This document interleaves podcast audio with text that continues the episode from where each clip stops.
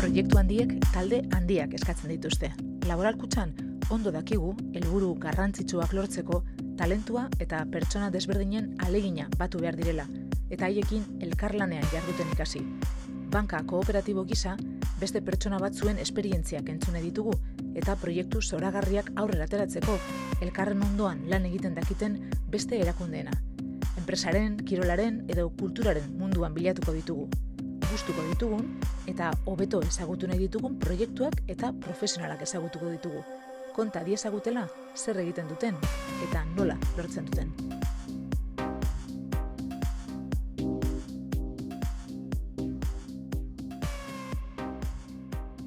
familia, e, familia asko agertzen dela e, nire, nire lanetan, eta bereziki e, interesatzen zait, edo ikusten dut nire joera dela, edo horra noala askotan isiltasunetara, ez familietako isiltasun horiek, ez nola zenbat komunikatzen duten, zenbat esaten duten, eta e, isiltasun horietan zenbat gauza izoztu eta zenbat gauza dauden hor.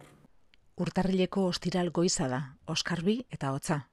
Kaleak garbitu berria dirudi, zeruak ez dauka urdina besterik. Egun eder honetan, gazteiz ere etorri gara. Laboral zat, esan nahi berezia duen leku batera. Mila bederatzireun, trarogita amazazpian, geu izan ginen emakunderen erakunde kolaboratzaile bihurtu zen lehen enpresa. Eta bertara etorri gara, emakundera. Komunikazio arduraduna da gure gonbidatua eta irakurle kopurari dagokionez, Euskal Idazlerik arrakastatxonetako ere bai, arrakastatxona espada. Ipuin bilduma batekin ezagutu genuen, amabo zauri, gero etorre ziren beste bi, zu bezain ahul eta ez naiz ni, orain no soy jo izenarekin gaztelania sarkiteratua. Baina arrakasta, sekulakoa, bere hiru nobelekin lortu du. Hoietako birekin berezeki. Amaren eskuak hainbat hizkuntzatara itzuli da, hogeita marretik gora edizio egin ditu, zinemara eraman zuen Migereia Gabilondok eta eundamaik akademiaren saria lortu zuen. Aitaren etxeak hiru urte daramatza salduenen zerrendan, eta irakurleen akademia horrena aitortzaz gain, Euskadi sari batre lortu zuen. Betzelerrak eta liburu bikainak egin aurretik, Carmele Jaiok notiziaz taldean lan egiten zuen, kulturan eta kiruletan. Nik asko ikasi nuen, eta asko ikasi nuen, batez ere e, batetik e, espazioa ematen zaiona kirolari, hau da, badago entrenamendu bat, ekipo baten edo talde baten entrenamendu bat, eta horri alde oso bat bete behar, ez? Horrek literatura, hori izpada literatura, hor sormenarako eta e, egiten dituen bai, baita ere Baskoniaren, bereziki Baskoniaren partiduen kronikak. Eta kronika ere bazan ipuin bat bezala, egitura aldetik ba, ere e, bueno, ba, ba, ideia honeki, horrekin ibiltzen zen, da asko, bueno, oso askar egin behar azken orduan, errotatiba itxaroten, hau da, presio handiarekin, eta horrek e, bueno, asko ikasi nuen gara hartan. Carmele jaio mila bederatzereun eta irurogeita amarrean jaio zen, lantoki eta bizitoki duen irian, gazte izen. Askok pasioak bultzatuta ikasten duten ogibide aukeratu zuen, kasetaritza, bokazioz baino, hizkuntzarekiko afizioz.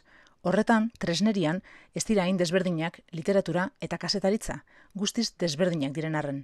Itzekin ari zara eta azkenean e, helburu bat eta pentsatu behar duzu, ze egitura, ze, ze ordenetan, ze hitzekin, hori berdina da, ez? E, gertatzen da, e, e efektu bat edo beste bat, e, edo eraginkortasun bat edo beste bat e, ba, e, leku bakoitzean, ba, e, material ezberdinak edo erabiltzen dituzula edo estrategia ezberdinak edo baina bai, egia esan e, azkenean e, ari zara e, komunikatzeko tresna batekin e, eta hitzekin, ez? Hitzak dira zure lehen gaia, beraz, ez dago nik bai sentitzen dut diferentzia handia jartzen naizenean e, zerbait literaturako zerbait idazten eta kazetaritzako zerbait idazten, bai diferentzia handia jarrera aldetik, e, beste ni, zeremonia bada. Beste zeremonia bada, eta ni ere zabaltzen naiz beste modu batera, ez da bestearekin noa gehiago kanpora begira, honek ba, eskatzen du barrura eta kanpora, ez? E, bueno, ez berdina da, baina e, tresnak berdina dira. Iaia, hitz egiten hasi orduko eman digu gure gonbidatuak bere literaturaren arrakasta, bere literaturaren boterea eta bere literaturari buruzko ikuspuntua ulertzeko gakoa barrura begiratzea. Gezur asko esan ditzak literaturak, baina ez da gezurti trebea. Egia da, bere benetako berria. Askotan literaturaz hitz egiten dugunean eta literaturari balio edo lan bati balioa eman behar zaionean, askotan e, hitz egiten dugu originaltasuna adibidez, ez? Eta nik uste dute originaltasunaren gainetik e, dagoela benetakotasuna. Eta gainera benetakotasuna da hain justu originala izateko bidea, ez da? E, idazlea izatea fidel e, berak barruan duenari, bere begiradari, begiradari, hori da niretzat e, zinbestekoa. Hau da, e, e, beste mundu batzuetan e, gezurrak balio du, ez dakit nola zan, baina literaturan egia, egia, e, ez egia, e, zuri e, gertatu zaizun zerbait kontatu behar duzunik, baina benetan kontatu, zure gorputzak ez dakit nola esan, kontatu nahi duen hori, niretzat hori da, e, klabea. Eta iruditzen zait askotan gainera, e, niri gertatu zait, hau da, gertatzen zait, e, idazten daukat zentzazioa, e, ez, ditu, ez ditu dala nik erabakitzen gaiak.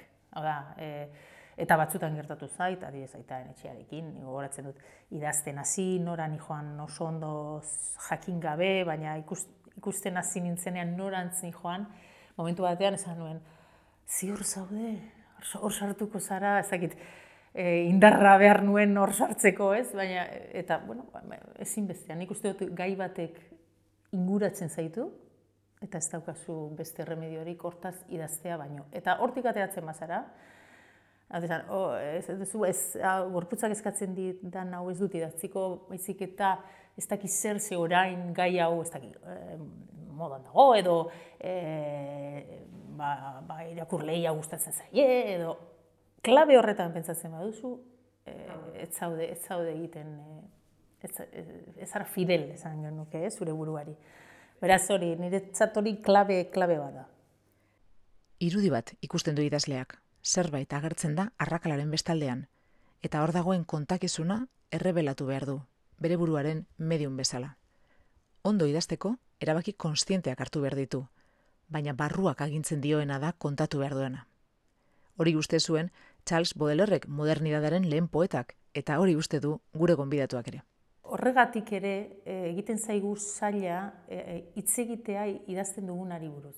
Niri bintzat oso zaila egiten zait, e, zen nik uste dut liburu bat bukatzen duzunean, hasieran bintzat ez dakizu zer egin duzun.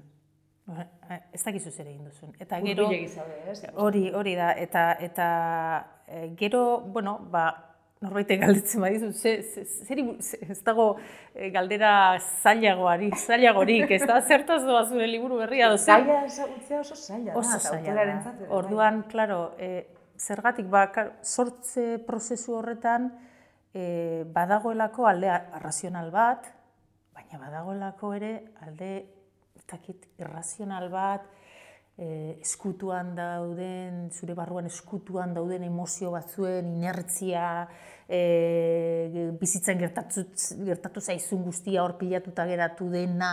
Oda, badaude gauza batzuk, zuk konturatu gabe hor ateatzen doazenak. Orduan, zuk ezin duzu hori kontrolatu eta gero ezin duzu esplikatu.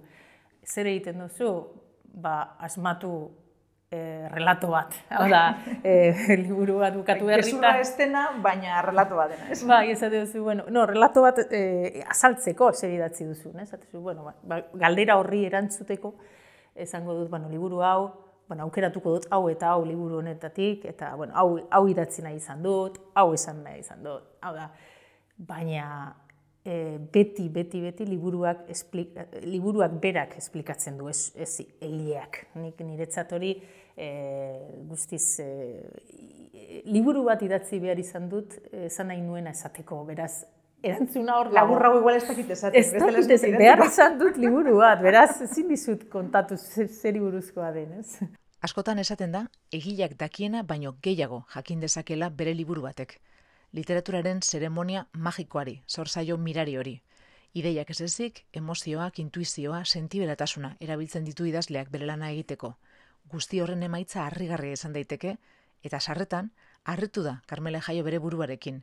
bere lanetara itzultzaile gisa itzuli denean berezik. nire lanak itzultzen ditudanean, izaten da aukera bat ikusteko e, nire idazketa hobeto ezagutzeko. Da, ikusten ditut gauza batzuk zorkuntza prozesuan ikusten ez ditudanak. Eta hor, hor espilu bat bitartez ikustea bezala ez, nire idazketa hori batetik. Horrek ematen dizu beste bueno, beste leku batetik ari zara begira idatzi duzun e, horri. Eta gero, e, deskubritzea, esaten duzun hori, e, hemen zegoen e, azia, niri gero, nire, gero izak, nire kezkak izan direnak, edo, baina momentu hartan ez nekien hori neukana, neu, e, adibide bat jartzeko nik amaren eskuak idatzi nuen, nire ama oso ondo zegoen, oso ondo, no? Mundu guztiak esaten zidan, hau zure, benetan gertatu zaizu, amari gertatu zaio, eta bez, hau da, fikzioa da, eta guztiz fikzioa da. Baina gero urtetara, esan, zergatik idatzen, hasi nintzen ni hori idazten. Eta konturatu naiz, e, izan zela momentu bat zeinean ikusten duzun, zure aita, zure ama, zartzen ari direla. Badago momentu bat, da, egun batetik bestera, esate zuna, aipa, ze gertatu da, ez? Zartu inda. Eta nik uste dut, nik orduan hasi ni orduan hasi nintzen ikusten hori e, eta kezka hori piztu zen nire buruan ni jakin gabe eta hasi nintzen idazten eta horregatik ere atera zan e, gai hori, ez? E, amarena, ama gaixorik, ama zaindu beharra, nik uste nire inkonstientean zegoela nik orduan jakin gabe. Eta gerora, esan dut, ba, bai, uste dut horregatik e, bueno, aukeratu nuela gai hori, ez? Indar inkonstiente horiek gidatuta, barruko ahotsari obedituz, egarri sakon bat asetzeko idazten diren liburuak boteretsuak izan ohi dira. Baina ezin esan idazleak aukeratutako liburuak direnik, idazleari etorri zaizkionak dira. Konbokatzen edo esaten e, aukeratzen dituzu, ez dituzu aukeratzen, hau da, be, dira dituzunak. Momentu horretan, bizitzako momentu horretan, eta e, lehen aipatu da, benetako tasun horrek egiten du gero identifikazioa e, egotea irakurlearekin. E, ez garelako esan duzun bezala indiferenteak. Eta zure egia, eta nire egia, ez direlako aina indiferenteak. Ez? Eta norberaren egia ikusten duzunean beste baten hitzetan, hori da literatura daukan gauzarik ederrena. ederrena momentu hori batzutan, ez, e, ustut engantzatzen gaituela, e, engantzatu garenok irakurle besan nola baita esatearen, nor hitzez irakurtzen duzunean zerbait, barruan bazenekiena mailaren batean, ez, ez ezaguna den mailaren batean, eta ordutila ezin duzu ahaztu inoiz, ez, gardendu egingo balu bezala errealidadea, ez? Eta oso sentazio bat da boteretsua era bat, ez? Era bat, era bat. Eta e, e, irakurleak sentitzen duen hori, nik uste dut, e, idazleak sentitu dela lehenago sortze prozesu horretan. Ba, zeukan buruan zerbait, forma eman gabeko zerbait, eta behar izan du zorkuntza prozesu hori e, bueno, ba, desordenatuta zegoen guzti hori horri e, emateko ba, forma bat, emateko sintaxi bat, emateko, eta hori zertarako, ba, zentzu bat emateko, ez, edo, edo ulertzeko. Linterna batekin joatea, ilunetan, kontatu nahi duenaren bila bidearen zati labur bat iluminatuta, beste guztia ilunpetan. Tarteka, buelta eman behar izatea, bidea agortu belako, estelako hori barruan zeukana, kontatu nahi zuena. Errebelazio prozesu bat, hori da Carmele Jaiorentzat literatura idaztea. Beti dauka zentzazio hori bilatzen ari naizela. Eta honek, e, oza, galderaz beteta e, idazten dut, hori e, argi daukat. Eta e, honek dauka gauza on bat eta bueno, bere arriskuak eta bere alde onak, e, nire, niretzat alde ona da, e, deskubritze, deskubrituko duzula zerbait, hau da, nik alde zaurretik jakingo banu zer idatziko dudan, zego zertarako idatzi liburu bat, baldin badakit zer, zer esan nahi dudan, nik nahi dut deskubritu zer esan nahi dudan, ez? Hori alde batetik, baina badauko bere arriskua baita ere, momentu batean, joan basoaz, ez da, hor e, irekitzen ateak, e, lehioak, basoaz, aurrera eta bapatean aurkitzea paneta bat, ez? Eta zatea, hemendik ez da. Atzera egin behar. Eta atzerutze egin behar, eta gertatu zait askotan, ez? Aitaren etxearekin asko, gauz asko bota ditut. E, esan ez, ba, zema denpora hau idazten eta ez du balio zetako. Baina beti balio du. Oda, basoaz, basoaz, basoaz, eta mintzat balio dizu konturatzeko hortik ez dela. Ez? Eta nik uste dut, ez, ez dela, ez, e, nik, ni bintzat ikusten baut ez dela, berdin zait e, urte bat egon banaiz e, aurrekoa da zen, bota egiten dut. E, aurkitu nahi dudalako bidea. Bide horretan aurkitu bituen egia kontatzeko, Carmele Jaiok hiru eleberri datzi ditu, beste inbeste ipuin bilduma eta poema liburu bat ere bai. Orain hilak ditugu. Heldutasunarekin datorren esperientzia universal bat jasotzen duen poema liburu ederra, inguruko personen eriotzarena. Nire herria. Nire herriko zirua ez talagoa. Odeiek loditzen dute. Ezer ez talagoa nire herria. Zenbat griz eskutatzen den odei bakoitzean. Nire herriko zeruak pisu handia du. Justo hemen. Zorbaldaren eta lepoaren artean nabaritzen da gehien eta odeiak, nire herria, beti daude norbaiten gainean deskargatzeko prest. Nire herriko lurra milaka simurretan dago tolestua, eta tolesduren gerizpetan bizira du nire herriko hitzak. Nire herriko jaio berriak zaharren ahotsa dute. Nire herriko hitz asko lurrazpian daude kanpo santuan hasi dira elkarrizketa asko nire herrian.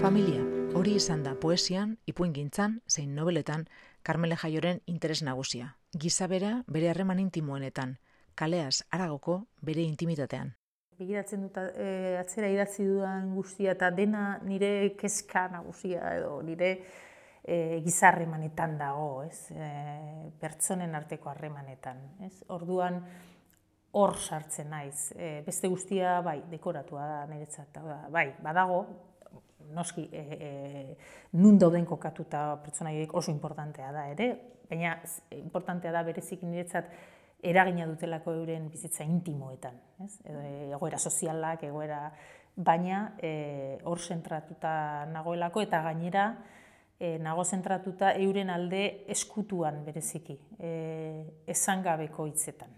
Hora, niretzat hor dago e, arrobia, ez? E, egunero barruan geratzen zaizkigun hitz guzti horietan. Eh? Ze, beti iruditzen zait interesanteago esan gabe usten duguna, esaten duguna baino, eta pertsonaietan ere, niretzat interesgarriagoa da, edo e, esaten dutena baino, de, besteari esaten dioten hori baino, e, bitartean pentsatzen e, dauden hori ez. E, orduan, horregatik agian fokalizazio hori pertsonaietan, e, bere euren barne, barne munduan, ez? Ez dut ama imaginatzen residentzia batean. Tanok san joko dau. No dejaba de repetir un nombre. ¿Cómo era? Lasai. ¡Dolores! ¡Mesedez! ¡Dolores! Lea. Ama, atzo esan zenuen zuk irakurriko zen idala. How about this? Why don't you do us both a favor? And stop feeling so fucking sorry for yourself. For fuck's sake. German hori nosan jakin nahiko neuke. Aspaldiko kontua da hori. Ikusten dozu itxasua? Errealismoaren arauetan eroso sentitu da Carmele Jai orain artean. Kontakizun garaikidak idatzi ditu, pertsonaietan konzentraturiko ariketak, esaten dena baino, esaten estena arakatzen dutenak.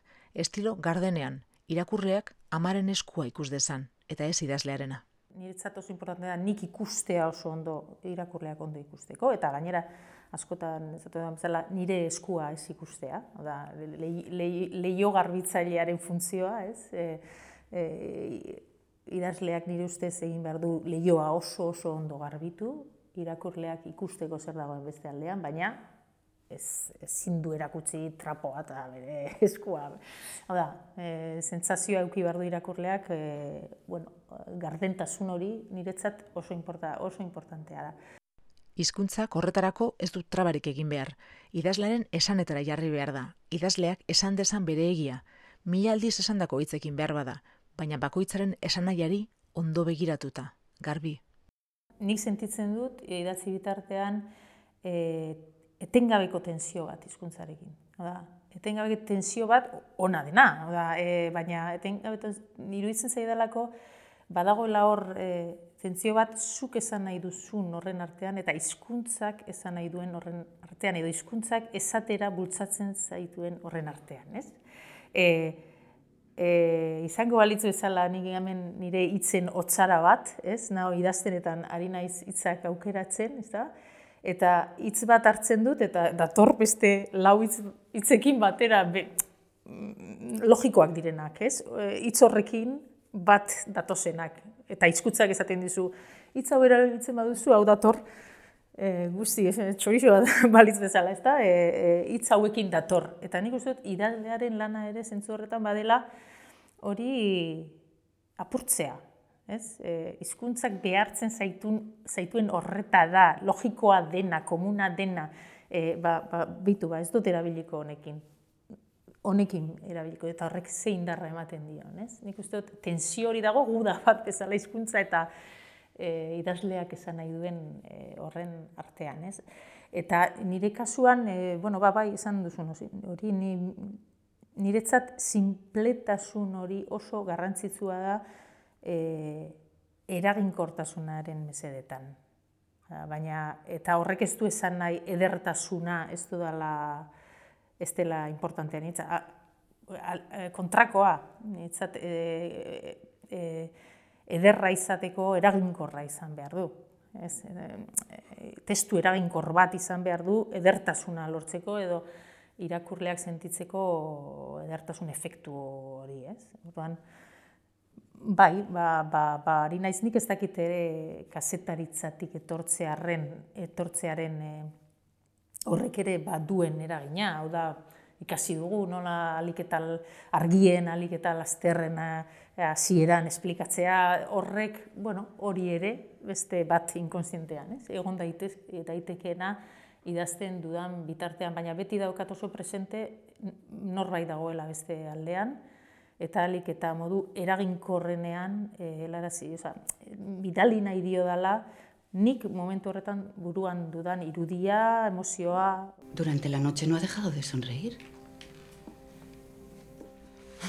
Estaría soñando algo bonito, digo yo. Y no ha dejado de hablar en sueños. Bueno, no sé si dormía, yo creo que sí. ¿Ha hablado? En cuanto se fue tu hermano empezó a hablar. No se la entendía muy bien, pero no dejaba de repetir un nombre. ¿Cómo era? ¿Cómo era? Germán. Eso es, Germán. Germán. Nire aitaren etxea defendituko dut, esan zuen Gabriel Arestik, Euskal Literatura garaikidearen aitatzat hartu genezakeen poetak. Aitaren etxea, deitu dio Carmele Jaiok bere azken novelari. Protagonisten artean, gizon bat daukan lehenari. Askotan aitortu du, fikziozko gizon hori sortzeak bertigoa eragin ziola. Baina sartu nintzen, e, beldur batekin, e, beldurrakin edo respetuakin, e, neukan e, beldurra handiena zan karikatura bat egitea. Zatea, jo, izonak onelakoa dira, eta, eta, eta emakumeak onelakoa dira. Da, hori zan nire beldurra handiena idazten ari nintzen bitartean. Helburua esen jakina gizonak nolakoak diren asaltzea, gizon bat sortzea eta gizon hori asaltzea baino, bere kontraesan guztiekin eta bestetasunak eragiten duen ziurgabetasun horrekin. Ez daukazu ziurtasun hori ez dakit nola zan, eh, ni horre ibili naiz, e, e, eta ekiditeko ere olako pertsonai hau honelakoa da, hau honelakoa da, honelakoa da, egin dut ere ariketa bat bereziki aitaren etxean e, komple, bakoitzaren komplexutasun hori adierazten eta kontraesanak adierazten, iruditzen zait guztiz, e, oza, e, ibili naiz ekilibri hori lortu nahian, lortu behar duzu irakurleak ulertzea nolakoa den, da, eman behar diozu informazioa hau, bitu hau, onelakoa da, baina liberean ere izan daiteke horrelakoa. Orduan, e, komplexutasun hori nola sartu irakurlea galdu gabe, hau da, irakurleak sentitu gabe, hau definitu gabe dago. Ismael, aitaren etxea nobelako protagonista, idazlea da, baina ez du idazten. Eskonduta dago, idazle esten, baina idazten ari den emakume batekin. Aguretzen ari den aita baten semea da, eta andretzen ari den alaba baten aita. Eta ez daki nola izan, ez idazle, ez senar, ez aita, ez seme. Gizon bat asmatu du Karmele Jaiok, gizona izaten asmatu ez duena, eta asmatutako gizon honekin, badirudi, asmatu duela, baita gizonen artean ere. Orain arteko, baki zelan, zelan din gauzak, e, orain arte idatzi ditudan gehienak, e, idatzi ditudan lanetan e, erantzuna edo jasotzen dituen iritziak, eta gehien gehienak emakumezkoenak ziren. Eh? Eina handi batean, badakigulako aurre iritzi badaola pentsatzeko, bueno, bakigu, emakumei buruzari garenean, emakume entzako ari galela eta bar. Bueno, e, Claro, oraingoan gaia e, aita, aita eta gizona eta eta nabaritu aldaketa bat, hau da, e, gizon askok e, idatzi date, e, esan didate, e, gainera era askotako gizonak eta nagusiak, gazteak, e, e, bueno, era askotakoak, eta niretzat oso posgarria izan da, ze gehienetan izan da, edo, edo esan didate, jo, oso tripako minea sortu didazuna, da, da, mugitu egin didazu, didazu gauza batzu barruan, eta igual ikusiten ez nituenak, edo egiten ditudanak, edo, bueno, lakoak. E, baita ere unkituta asko, e, aita eta semearen arteko bueno, ba, komunikazio ezintasun horrekin edo emozioak ezin eh, adierazi, adierazi horrekin. E, bueno, eh, orokorrean izan da, batetik, i, orain arte, ez da izita, inbeste gizon urbildu, ez zetzu honetan, zan nahi dute, e, liburuaz e, zerbait esateko, eta egia zan, e, sentitu dut, mm, sentitu nahi zondo, ondo alde horretatik. Sentitu dut e, ondo hartu dutela ere. Eta hartu dutela ondo asko esaten dia, esan diate, e, eskertzen dut e, horrela kontatzea hau. Hau da, e, kontuan izan da e, gizonaren ikuspuntua. Na, zan, gizonaren zergatik, e, e, nik uste dut denok dugula egiten duguna egiteko arrazoi bat. Eta izan leike, e, egiten dugun hori, bueno, munduko Mm, gauza txarrena eta e, baina beti dago atzean arrazoi bat. Orduan, e, zartzea arrazoi horietan hori eskertu didate. Edo, bueno, hori sentitu dut eskertu didatela. Bai, hau gertatzen da, baina begira zelako karga daukagun bere. Bueno, esan, alde hori e, ere agertzea. Genero berdintasunaren esparruan ez da erraza aurrera egitea. Espainiako finantza erakundeen artean adibidez, laboral kutsa da bakarra, kontseilu errektorean gizon eta emakume kopuru berbera daukana. Asko dago egiteko, arlo politikoan, ekonomikoan, sozialean eta geure baitan ere bai. Hor, literaturak lagundu dezakela, uste du gure konbidatuak. Literaturak hori da, nik uste dut komplexutasunaren, komplexutasuna azaltzeko daukan almen hori, ez? E, e, kunderak esaten zuen e, novela batek erakusten dizu mundua zuk uste baino komplikatuagoa dela, ez? Ola, matiz guzti horiek e, e, bagaude ez dakit nik uste gizarte batean zeinen gero eta gainera gehiago bultzatzen gaituzte diskurso oso nirekin edo nire kontra txuri edo beltz eta bar, eta injustu, bueno, bizitzaren logika ez da hori. Eta literaturak laguntzen dizu, laguntzen digu nik uste dut, e, ematen dizigu tresnak komplexutasun hori e, azaltzeko. Gainera, ez da, ez da kontradikzio bat, e, komplexutasun hori azaltzen zehaztasunaren bitartez. Osa, e, zehatza izan, izan da, lortzen du e, literaturak e, komplexua e, az, e, azaltzea. Ez? Aterrizatzen e, kontzeptu guzti horiek, bai, edo modu abstraktuan ditugunak buruan, edo bai modu teorikoan ditugunak buruan, e, e, baina hitz potoloak dira, ez da, ze, patriarkatua. E, e, Nadesan, hitz potolo horiek ez dira, e, ez daukate puntarik, ez dira zalean sartzen, orduan, e, e, eramaz, eraman hori, e, familia bat afaltzen ari den momentu horretara, zukalde batean, e, egoera konkretu zehatz batera, ez, eta horrek punta dauka.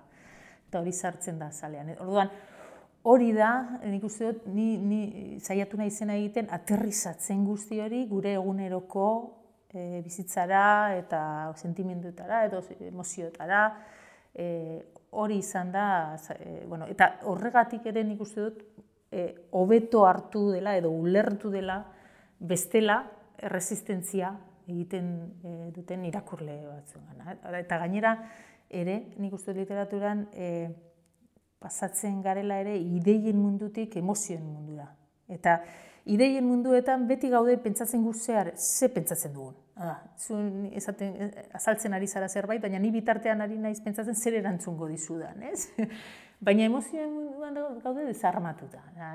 Orduan, emozioen munduan identifikatzen gara, ba, denok sentitu dugulako azerrea, denok sentitu dugulako, bueno, emozio guztiak. Orduan, ez zu, Ze, ze potere daukan literaturak, esatezu, hiltzaile bat, hiltzaile baten obra eta zaude, ez tozu nahi poliziak hiltzaile hartze, arrapatzea, eta eta desgraziao, bai. ez da esan, eta e, ze potere daukan horretarako, empatiarako sartzeko orduan, hori, e, bueno, nik uste dela e, literatura daukan gauzarik indartzuena, sartzen zaela, lortzen duela arrakala horietatik sartzea, eh?